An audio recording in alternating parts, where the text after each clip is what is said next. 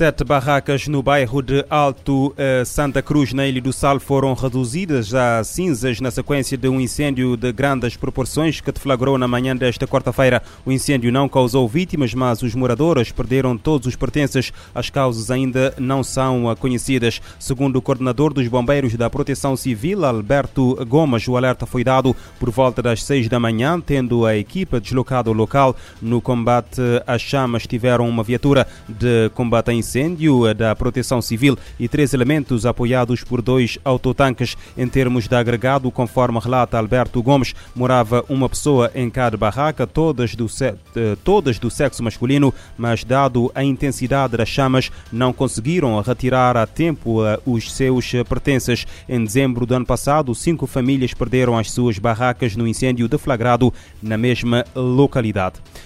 O FBI está a investigar ameaças de bomba a várias universidades da comunidade negra nos Estados Unidos da América. O anúncio foi feito esta quarta-feira pela vice-presidente norte-americana Kamala, Kamala Harris. Numa publicação na rede social uh, Twitter, uh, Kamala Harris diz que os americanos têm o direito de estar seguros no trabalho, locais de culto e na escola. Mais de uma dezena de universidades fundadas para a comunidade negra nos Estados Unidos uh, receberam ameaças de bomba nos últimos dias. Perante a ameaça, algumas encerraram e interromperam as suas atividades. As ameaças ocorreram numa altura em que eh, se celebra o mês da herança negra, que comemora a história da diáspora africana.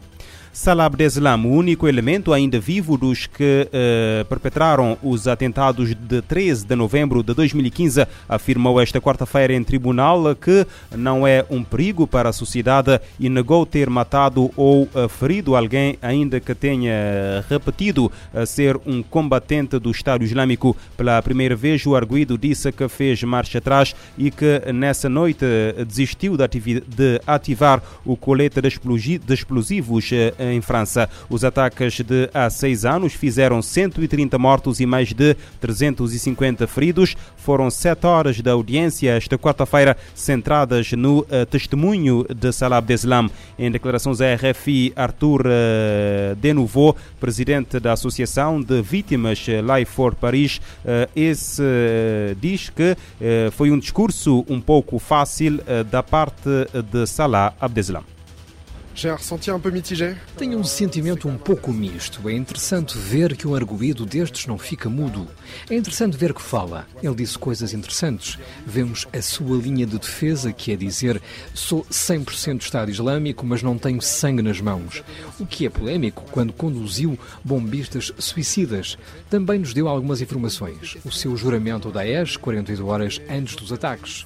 Mas quando é interrogado sobre questões que o poderiam condenar, condenar os outros terroristas e às quais não quer responder, ele foge.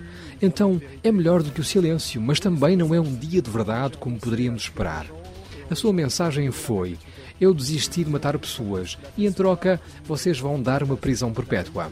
É uma visão um pouco limitada do que ele fez naquela noite, quando meteu o colete de explosivos, quase matou pessoas, conduziu kamikazes para matar outras pessoas. E é por isso que vai ser condenado. Não é por ter desistido.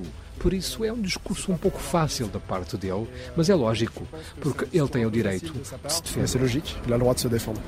Este julgamento histórico acontece seis anos depois eh, dos piores ataques terroristas cometidos em França, que fizeram 130 mortos e mais de 350 feridos. As audiências começaram a 8 de setembro do ano passado e eh, prolongam-se até maio. A longa maratona de quase nove meses vai julgar 20 arguídos, mas apenas 14 estão presentes no, no julgamento no Palácio da Justiça em Paris. Salah Abdeslam é o único elemento vivo uh, dos que uh, perpetraram os ataques dessa noite e incorre numa pena de prisão perpétua.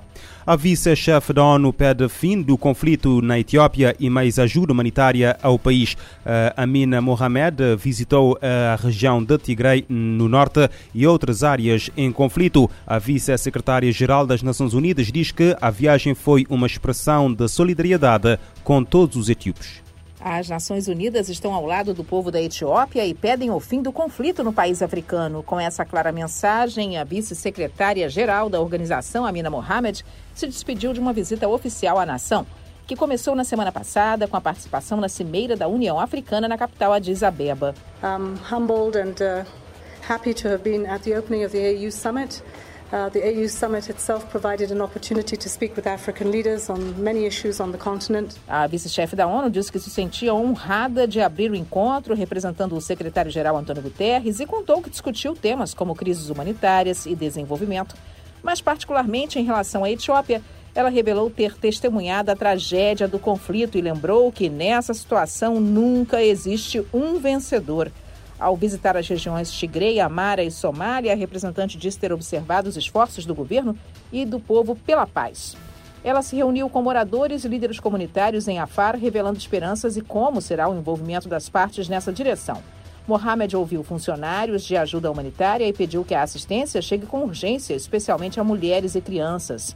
A vice-chefe da ONU reforçou apelos do secretário-geral pelo fim dos confrontos e em favor do diálogo nacional. Na visita de solidariedade aos etíopes, Amina Mohamed disse estar convencida da chegada da paz. E questionada sobre o papel da mediação da União Africana, a representante disse que líderes regionais e de outros lugares têm abordado o tema. Da ONU News em Nova York, Mônica Gray. O Conselho de Direitos Humanos da ONU lançou em dezembro uma investigação internacional sobre os abusos que têm acompanhado o conflito entre o governo federal etíope e os rebeldes na região de Tigray desde novembro de 2020. O conflito causou várias milhares, o conflito causou vários milhares de mortos, mais de 2 milhões de deslocados e centenas de milhares de etíopes em condições de quase fome, de acordo com as Nações Unidas. A Organização das Nações Unidas para Educação, Ciência e Cultura está a lançar a campanha Geração Oceano, um movimento global para ampliar as ações de consciencialização sobre a prevenção dos oceanos. A meta é conectar pessoas de todo o mundo em prol de medidas de restauração, tendo como base factos científicos. O especialista em comunicação da Unesco explicou à ONU News que esta década é uh, crítica para a saúde dos oceanos. Segundo Vinícius Lindoso, tudo o que for feito até 2030 terá um impacto pelos próximos 100 anos. Vou me empoderar para participar dessa meta de criar o oceano que queremos até 2030. É uma campanha que ela dá um menu, um leque de opções, de ações muito práticas é, do dia a dia para conectar o nosso cotidiano à ciência a essa grande missão global de, de proteger o oceano e, e, de fazer com que os seus recursos sejam é, sustentavelmente é, manejados.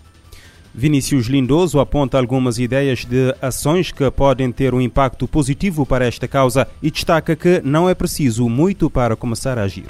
É muito fácil também começar assistindo um documentário durante o, o trânsito para o trabalho, escutar um podcast. Muita gente conhece o problema do plástico no oceano, mas o problema do plástico no oceano é somente um de inúmeros problemas que afetam hoje o, sistema, o ecossistema marinho.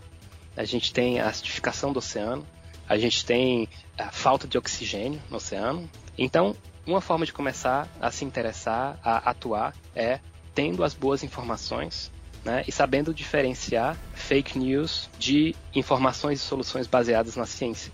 A campanha Geração Oceano faz parte da década da ONU dos Oceanos para o Desenvolvimento Sustentável. Ainda no primeiro semestre deste ano, as Nações Unidas, Portugal e Quênia organizam a segunda Conferência dos Oceanos, que decorrerá entre os dias 27 de junho e 1 de julho em Lisboa.